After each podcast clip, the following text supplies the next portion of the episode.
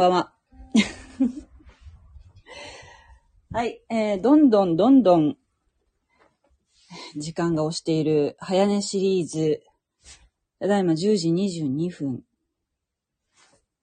ねえ、これはやばいですよね。なんとかしないと、9時台に戻さないといけませんね。はい。ハレルヤ、ご機嫌いかがでしょうか？福岡のさきちゃんです。えー、連日、マタイの福音書を読み進めているわけなんですけれども、今日も、マタイの福音書5章、30、30? 今日は ?33 節。33節から今日は読んでみたいと思います。はい。いきます。さらにまた、昔の人々に、偽りの誓いを立ててはならない。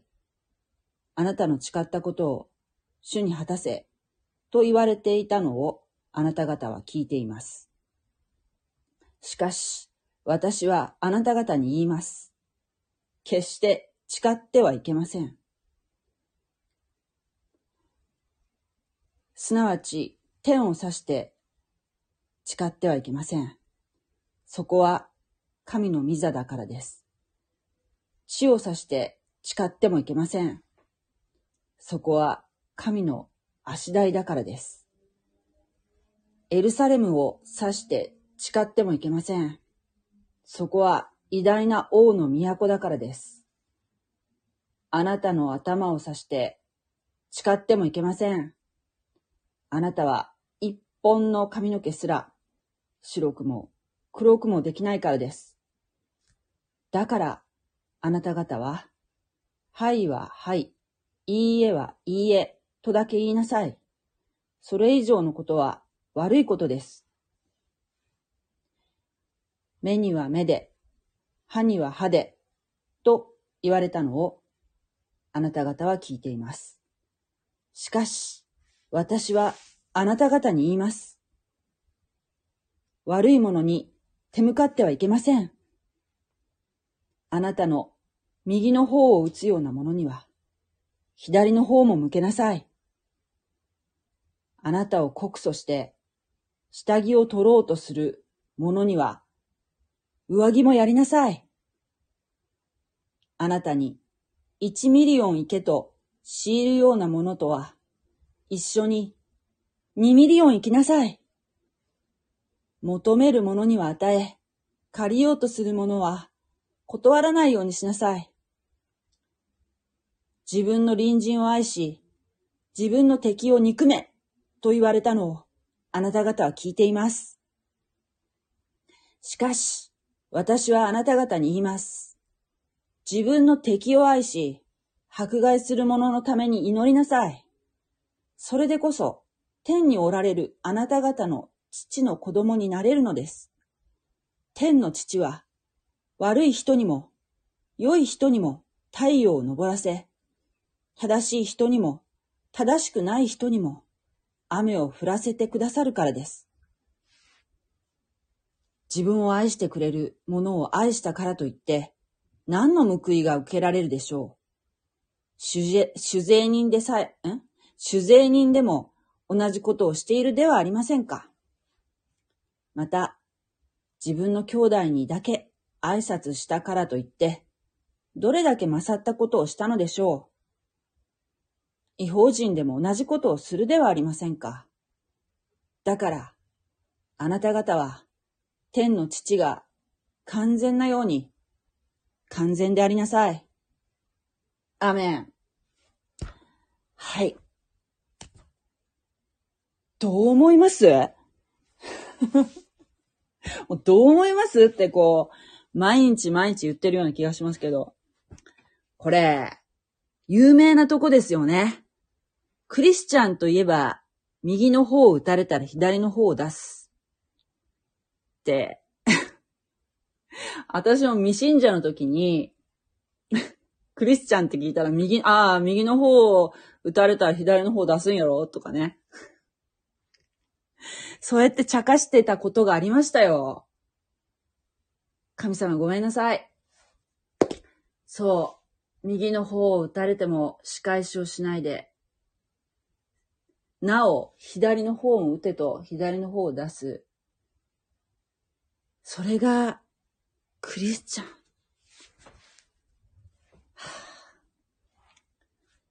すごいよね。できる、できます？そんなこと。本当に。やり返すでしょ、普通。うん。やり返すか、逃げれるだ、逃げれる状態だったら逃げるかな。こんばんは。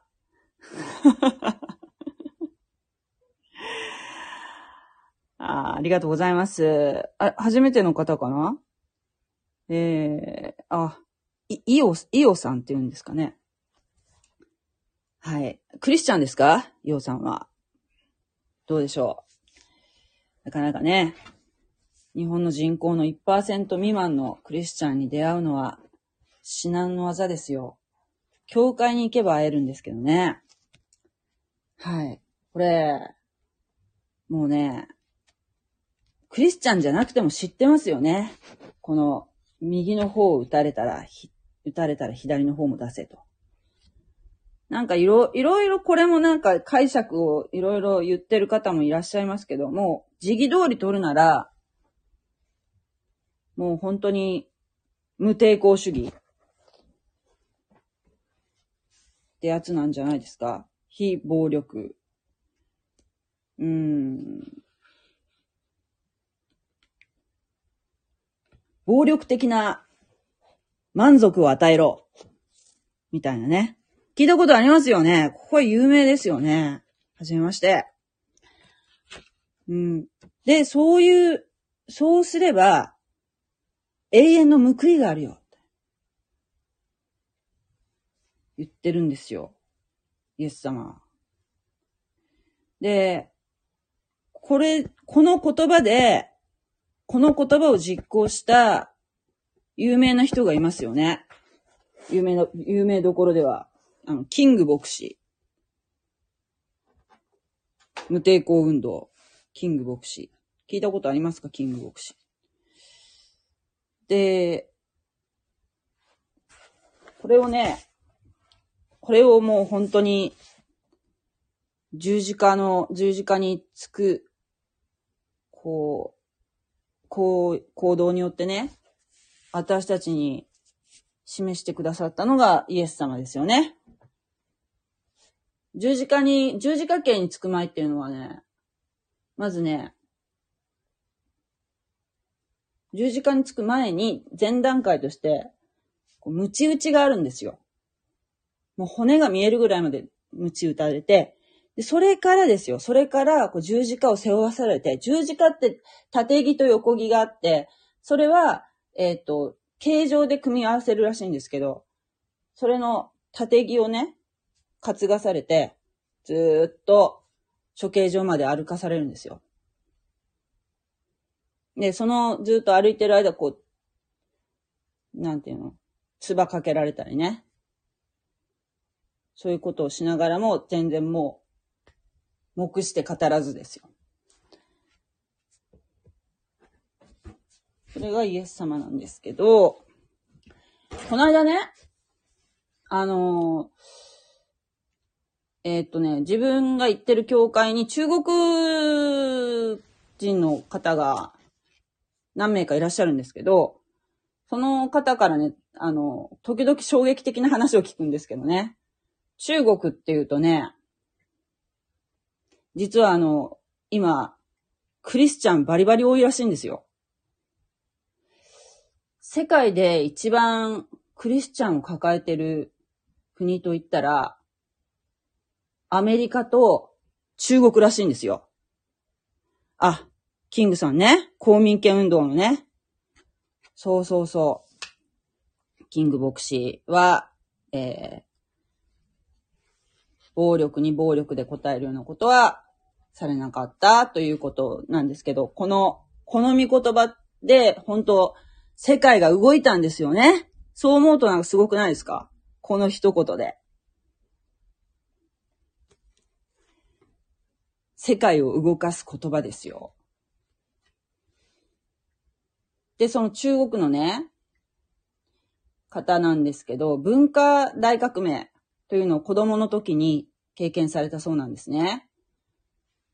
で、文化大大革命っていうのは、だいたい1966年から1976年の10年間続いた、あの、毛沢東の権力をね、固めるために、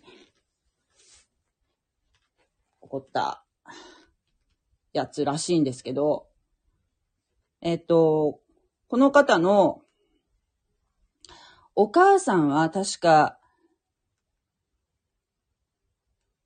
そうそう、いるんですよ。共産主義はね、共産主義っていうか、社会主義国って共、共産主義の国とかは、あの、だいたい宗教は、宗教はアヘンだとかなんか言ってね、禁止するんですよね。だから本当に命がけで地下教会とかね、そういうのがあって。あの、日本もね、聞いた話によると、かつて、今、どうかわかんないけど、かつては、あの、中国に聖書がないじゃないですか、とにかく。聖書持ってたら、殺されますからね。だから、どんどんどんどんその、中国語の聖書をね、えー、いろんなものに混ぜて密輸していたらしいです。そういうやっぱほら、世界的にネットワークがあるじゃないですか、クリスチャンっていうのはね。そういう活動をされていたっていう話もなんか聞いたことがありますけれども。今ね、今もう大っぴらには多分できないと思う。でもし大っぴらにやってるところがあったら、多分政府が介入してると思いますね。だから、えー、やっぱりその、話、聞いた話では、その、例えば聖書の、えー、内容をちょっと変えてるとかね。聖書が。あ、カリン、カリン。なんか私が喋るとこううるさいみたいに泣くんですよ。そう、そういうもう大変な思いをしてね、今も信仰を守ってらっしゃる方がいらっしゃるんですね。ちょっとね、その話をね、も、面白い話、また別に聞いたことがあるんだけど、その中国とアメリカがクリスチャンが多いっていう話をね。ちょっとまたそれはね、おいおい、また話したいと思うんですけど、とにかくその、私が行ってる教会にいらっしゃる、この方女性なんですけどね、今、実は帰化されてるんですけども、えー、そのね、方が子供さんの時に、えー、文化大革命があって、そして、えー、お母さんは学校の先生だったそうなんですね。そしてお父さんは、えー、工場の社長さんだったのかなそしたら、お父さんは資本主義者っていうレッテルを貼られて、連れてもし、あの、逮捕される。で、お母さんは教師っていうのは反革命者ということで、うん。公衛兵って言うんですか？公衛兵にね、えー、連れて行かれちゃったと。お父さんもお母さんもね。それまで割とあの、えー、中国人の中でも割と豊かな暮らしをされてたそうなんですよ。お父さんがね、そういうこう経営者っていうところもあってね。で、お母さんがクリスチャンだったのかなお母さんだけクリスチャンだった。で、公衛兵にお母さんはね、批判会っていうのに連れて行かれるそうなんですよ。批判会っていうのにね。で、お母さんは、えー、その、それに連れて行かれてね。でも、しょうがないから待ってるじゃないですか。お母さん帰ってくるのを。で、朝起きたらね、お母さん帰ってきてた。そうそうそう。そうなんですよ。インテリ層はね。めちゃくちゃですよね。めちゃくちゃなんですよ。で、お母さん帰ってきて、ご飯の、朝ご飯の支度をしてるのが見えた。お母さん帽子かぶってね、支度してたので、お母さん、なんで帽子かぶってるの？って聞いたらね、お母さんがね、えー、頭をね、半分反り上げられてたんだって。で、もう、殴る蹴るされてたみたいで、もう、傷だらけ。で、それを隠すために、お母さんは帽子かぶって、家の朝のご飯作ってたんだね。お父さんお父さんど、どこに連れて行かれたかっていうと、まあ、その刑務所に連れて行かれて、トラックに乗せられてね、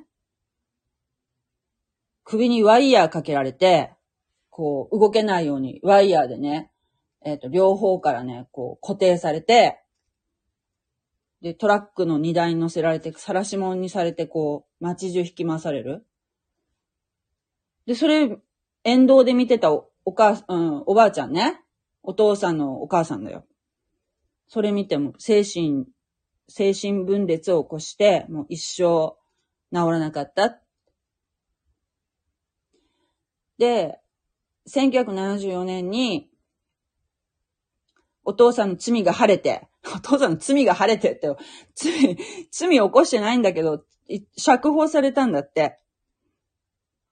で、お父さん帰ってきた。で、また、ね。もうおばあちゃん大変なことになっちゃったけど、元の生活っていうかね。まあ、あの、生活に戻ったと。それでお父さんに支払、えー、おお父さんが、えー、の、お金もね、全部差し押さえられてたのも帰ってきたんだって。あの、罪が晴れたっていうところでね。で、それは良かったんだけどね。お母さんがね、すごくて、要するにその、公営兵とか、結構近所の人らしいのよ。その、割と、さっきなんか、ウィキペディアでちょっと調べたんだけど、学生とかが結構やってたんだってね。で、その人たち、ね、自分を頭反ったりとか、殴る蹴るしたような人たちを、に対して、が、うん、近所にまだ住んでるんだよ。で、その、その文革が終わった後、そういう自分を迫害した人に相変わらず優しく接してるお母さんを見たんだって。お母さんなんであんなことした人人たちに、そんなこ、そんな優しくできるのって、あの、その方はね、思ってね。すごく悲しかったし、悔しかった。そしたらお母さんは言ったんだ。目には目、歯には歯をしてはいけない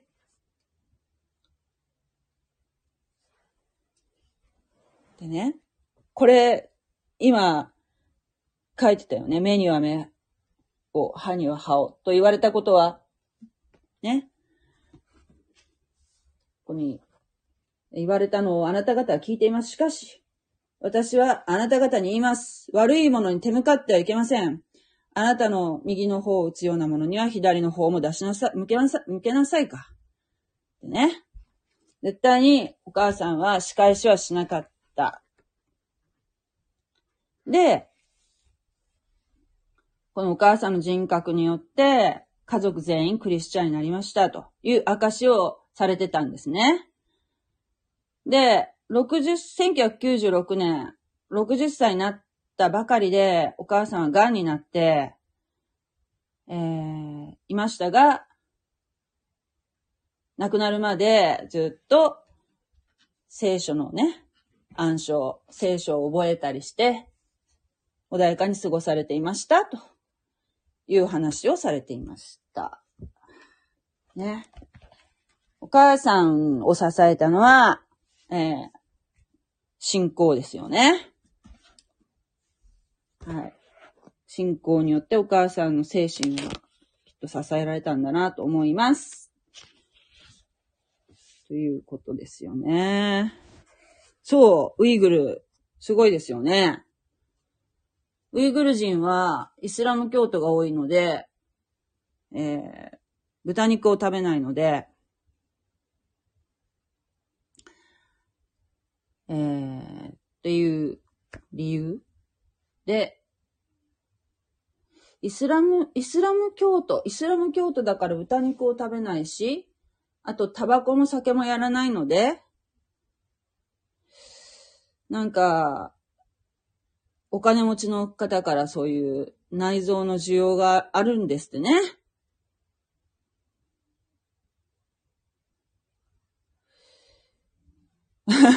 豚肉が踏み絵的な。あー、あ、クリスチャンは、クリスチャンは豚肉食べていいんですよ。ちなみに。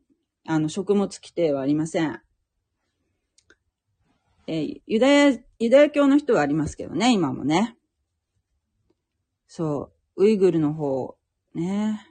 隠れキリシタン。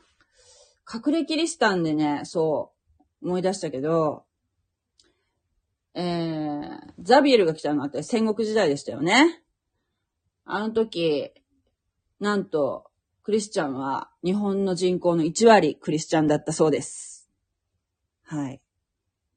1割ですよ。めちゃめちゃ、ね、迫害がありましたけど、迫害があっても、日本の10%がクリスチャンって、これすごいことですよ。ね今この平和な世の中で、1%も満たないという、世界的に考えると、世界の宗教の3分の1はクリスチャンです。はい。だから世界に出ていくととってもクリスチャンって多いんだけど、日本はどういうわけか、えー、増えない。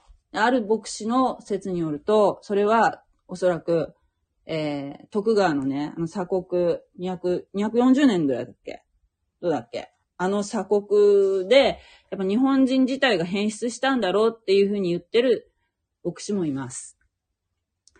なんかこう、本音と建前っていうのがあるっていうのは日本人の特徴とか言うけど、それ以前の日本人って、10えー、1割、1割方ね、もうクリスチャンがパッと出たってことは、割とこう、素直に、パッとこう、あ、これは真理だと感じたら、パッとこう、フットワークよくね、そっちに、その、真理に切り替えること、信じることができるっていう、その、なんていうかな、そういう感性がきっとあったんだろう。ないわけじゃない。日本人にそういう感性がないわけじゃないんだけど、その頃はまだもっと素直であった。だけど、その、えー、鎖国っていうその間っていうのに、やっぱりこう、なんていうかな、お互いをこう監視し合うみたいなね。そういう文化的な制度が作られましたよね。そういう、お互いに、その、うん、キリシタンとかバレたらやばいですからね。そういう中で、日本人の精神、精神構造もちょっとずつね、変化していったんじゃないかな。やっぱその外部を受け入れないっていうかね。うん。っていう話をされてた。まあ、それも一つあるかもしれませんね。そうよ。キリシタン大名もいましたよね。本当に。隠れキリシタン、さ、長崎とかね。九州多いですよ。割とね、西日本は多いんですよ。九州、あの、長崎とかね、大分とかね。ありますね。福岡にもね、あるんですよ。ちょっと内陸の方に行くと、古い教会があって、ずっとその信仰をね、江戸時代も守ってきた人たちが、えー、なんていうの？そのキリキリスト教、近近教が解かれた後、また出てきてね、また、あの、教会生活始めたっていう教会がありますよ、古い教会が。うん。ね。なんだっけ。細川ガラシャとかね。有名な人いますよね、ガラシャ。で、はい。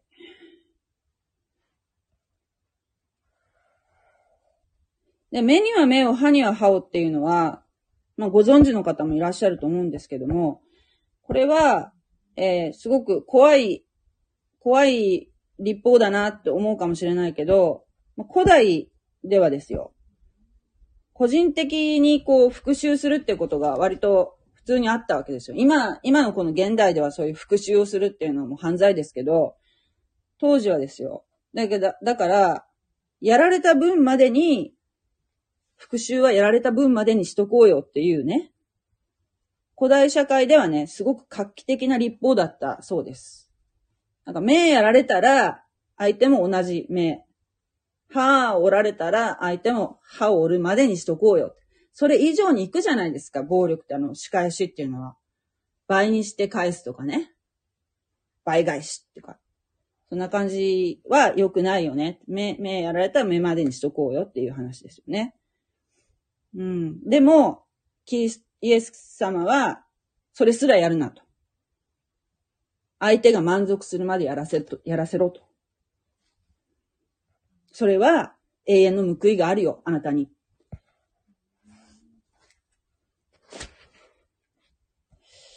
それで、あと、ね、次のその40節の、えー、あなたを告訴して下着を取ろうとする者には上着もやりなさいっていうのは、ねえ、当時、上着ってもう、貧しい人ばっかりですから、99%貧しい人なので、えー、貧しい人って上着1枚しかないわけじゃないですか。そんな人ばっかりですよ。だから上着を相手に取られるっていうのは、命に関わることですよ。寒い、寒さに震えたりとかね。そうそうそうそう。ストッパーですよ。ストッパーなんですよ。だから目やられたのに目も歯もやってしまおうっていうのはダメだよっていう意味で、当時としてはめっちゃ画期的な法律だったんですよ。そうなんですね。で、ね、下着を取ろうとする者には上着も与えろ。めっちゃ凄まじい教えですよね。殴られたら、殴らしとけ。ね。取られたらもっとやれと。下着を取られたら上着もやれと。で、41節の、えー、あなたに1ミリオン行けと強いるようなものとは一緒に2ミリオン行きなさいっていうのは、どういうことかっていうと、当時、えー、イスラエルは、ローマの支配下にありました。で、一応ユダヤ人の自治は認められてたし、宗教活動もできたんだけども、まあ、ローマ人がね、一応こう、幅を利かせてたので、えー、ユダヤ人にね、ローマ人がね、あ、お前これ運べみたいな感じで荷物を運ばせたり、結構普通にやってたそうなんですね。そしたら、それ、いや、ちょっと今忙しいので、とか言ったらもう大変なことになるので、あね、荷物運ばなきゃいけなかったんだけど、ね、しぶしぶですよ。それをね、イエス様は、えー、あなたを強いて、1ミリオン行かせる、行かせようとするなら、その人と一緒に倍、倍い行ってやれと。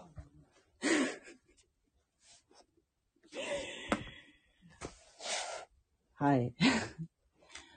ね。で、うん。それができるって言ってるんですよ。イエスさんは。信仰があれば。自分の、自分の努力じゃできませんよ、こんなこと。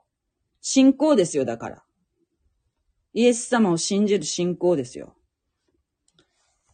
で、えー、そう。ね。求めるものには与え、借りようとするものは断らないようにしなさい。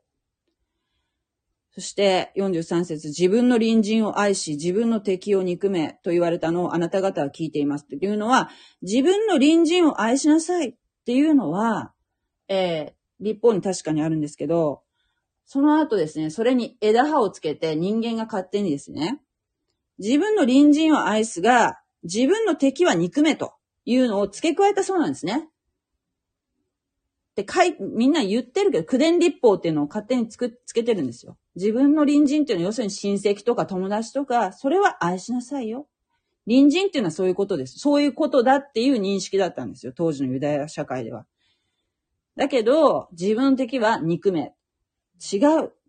本当の解釈はこうだよってイエス様言われたのは、あなたの敵を愛しなさい。これもね、これはね、私、えー、っとね、どこだっけな。イエス様は十字架にかけられているときに、えー、釘で、三本の釘で体を打ち付けられて、えー、下からね、ユダヤ人たちやローマ人たちに、えー、あざけられながら、えー、からかわれながら、笑われながら、十字架でもう本当に、すっぱだかで、おられたんですけども、その時に、神様に祈られた言葉があるんですね。では、神様、この人たちをどうかお許しください。この人たちは自分が何をしているのか分かってないんです。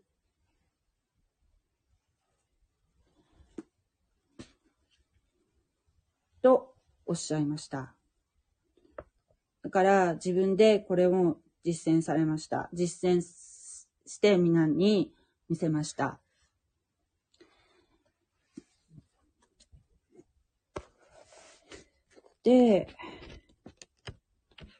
そうね、もう、できる、できる、できる、君にはできる、と、イエス様は励ましておられます。で、その後の、えー、そうね、そう。しかし私はあなた方にいます。自分の敵を愛し、迫害する者のために祈りなさい。それでこそ天におられるあなた方の父の子供になれるのです。天の父は悪い人にも良い人にも太陽を昇らせ、正しい人にも正しくない人にも雨を降らせてくださるからです。で、ここはですね、えっ、ー、と、えー、神学的には、えっ、ー、と、こういうふうに言うそうなんですね。えっと、一般音調っていうのと、特別音調っていう、こう、神様の恵みには、二つ、二種類あって、一般音調っていうのは、えー、要するに未信者の方に対しても、神様は、えー、恵みを与えてくださっています。そして特別音調っていうのは神様を信じた人に与えられる音調です。で、ここに書かれている太陽とか雨っていうのはないと生きていかれませんよね、人間は。これは別に信じていない人にも、えー、恵みとして与えられているものですよね。それを一般音調って言います。言うそうです。はい。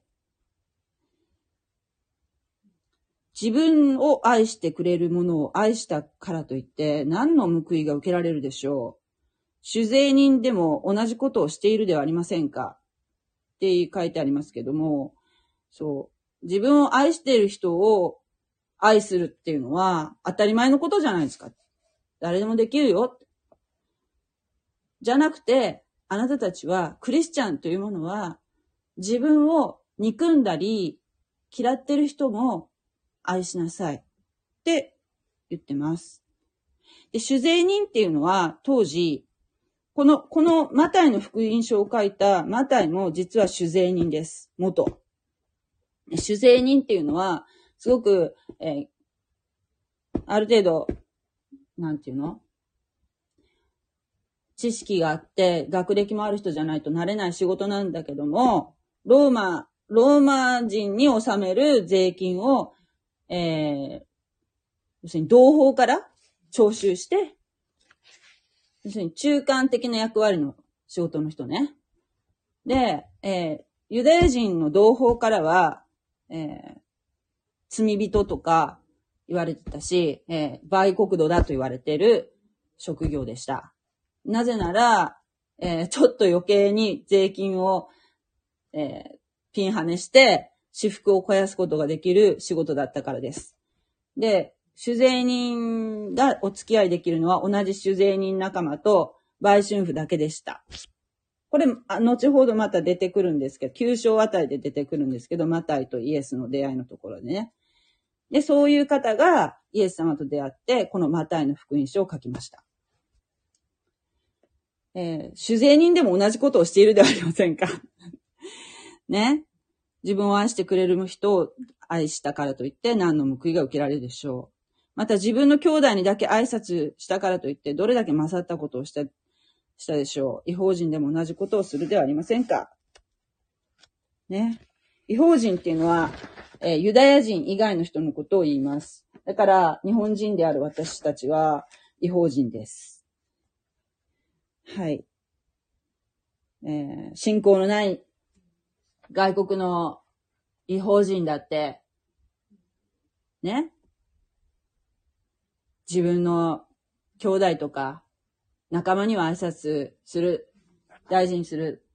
そんなことは誰だってやってる。だけどお前たちは、自分の敵に、敵も愛しなさい。やりなさい。これはイエス様の命令ですね。はい。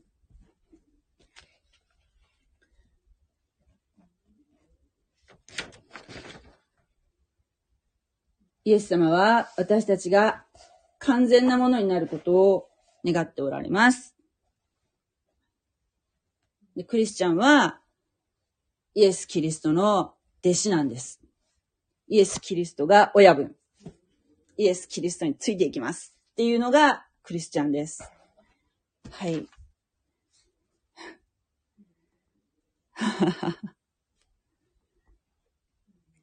聞こえないですか？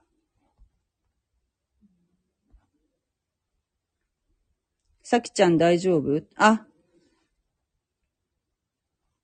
なになに聞こえますか？あー、聞こえないのかな？はい。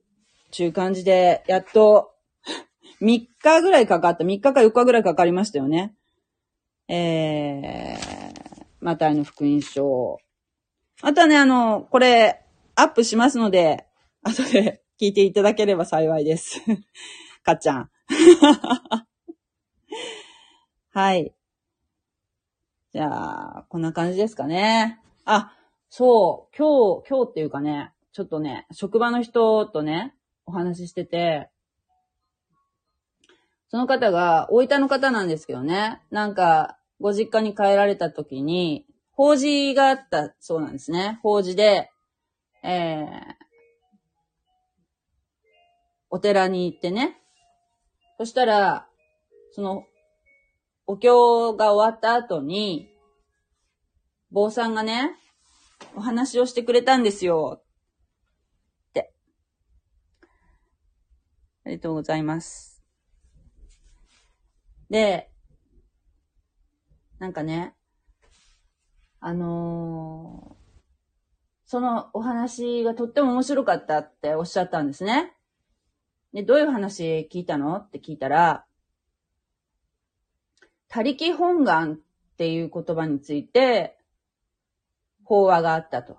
で、他力本願っていうのはね、仏教用語なんだけど、その方浄土真宗なんですね。他力本願っていう言葉が、うん、世の中的には、なんか悪い意味みたいに使われてるけど、本当はこういう意味ですよっていう話を聞いたんですよっておっしゃったんですね。で、あの、あ、そうなんだと思って。で、実はキリスト教って、浄土真宗とめっちゃ似てるんですね。で、そういうこう、なんていうかな、自分の努力によって何かを変え、自分を変えていくっていう考え方ではなく、え、神様にすべて委ねるっていう考え方なんです。もちろん、努力は全く否定しているわけじゃなくて、クリスチャンになったら、えー、このように、あの、なんていうかな、こうしなさいっていう言われていることっていうのはいろいろあるんだけど、えー、救いとは、えー、努力っていうのは全く関係がないんですね。これをしたら救われるよっていうのはなくて、救われるためには、三つの、あの、三要素、福音の三要素っていうのを信じ、イエス・キリストがそのようなお方であるということを心に受け入れることで、えー、永遠の命をいただくことができるっていうのがキリスト教なんですね。で、それがすごく、ある意味、えー、浄土真宗と非常に似てるっていうのはよく言われてることなんですけれども、それで、あ、他力ってすごく、あの、キリスト教もそうなんだよっていう話をその方にしたんですね、その時に。で、ああ、そうなんですか？って言われたんですけど、えー、実は、浄土真宗を開いた親鸞っていう方ですけども、親鸞は、えー、聖書読んでたらしいんですよ。で、えっとね、西本願寺、京都の西本願寺に、えー、実は漢文のマタイの福音書のこの、今まさに私が言ってる三条の水訓の部分とか、なんか、あの、マタイの福音書とか、あと、ちょっと別の箇所のね、確か目視録もあるんじゃないかな。えっ、ー、と、聖書の断片的なところがまとめられている漢文の聖書が、えー、今もあるそうなんです。一般公開はされてないそうなんですけど、宝物として、えー、あるそうです。それは、えっ、ー、と、セソン、セソン、セソン、フセロンだっけな？なんかそういう、確かそういう名前の書物だったと思うんですけども、それを、えー、読んで、どうも、パクったんじゃないかと。めちゃめちゃ似てるんですよ。あの、阿弥陀如来っていうのが多分イエス様、えー、をなぞらえていると思うんですね。ナム阿弥陀仏っていうじゃないですか。阿弥陀仏に帰依します。阿弥陀仏を信じます。っていうことでしょナム阿弥陀仏っていうのね。で、えー、末法のようになって、えー、阿弥陀仏が来られると。再臨ですよ、再臨。イエス・キリストの再臨と同じじゃないですか。そこまで似てますよ。そしてその他力っていう考え方もね、すごく、あ、これいけるじゃん画期的じゃんと思って多分仏教と合体させたと思うんですね。だから、もし、あなたが浄土真宗なら、パクリじゃなくて、キリスト教に信じましょうよっていうのが私、言いたいんだけど、その方には言わなかったよ。もちろん。言わない、言えないよ、絶対。言えないけど、このほら、このチャンネルは私が好きに喋るから。私はそう思うね。本物できたらもう、だって、パクってるんだから、パ、パクリより本物でしょ。本物信じましょうよ。ねえ。そう、目視、目視録。目視録はね、そう、あの、これもとっても難しいんだけど、私も今、勉強し中です。勉強してます。はい。あのね、えっと、イエス様が来られたのは2000年前だけど、もうその時からイエス様が、その、来られた時点でもう世の終わりが近いよって、だから悔い改めなさいっていうふうにおっしゃってるんですね。それから2000年経ちました。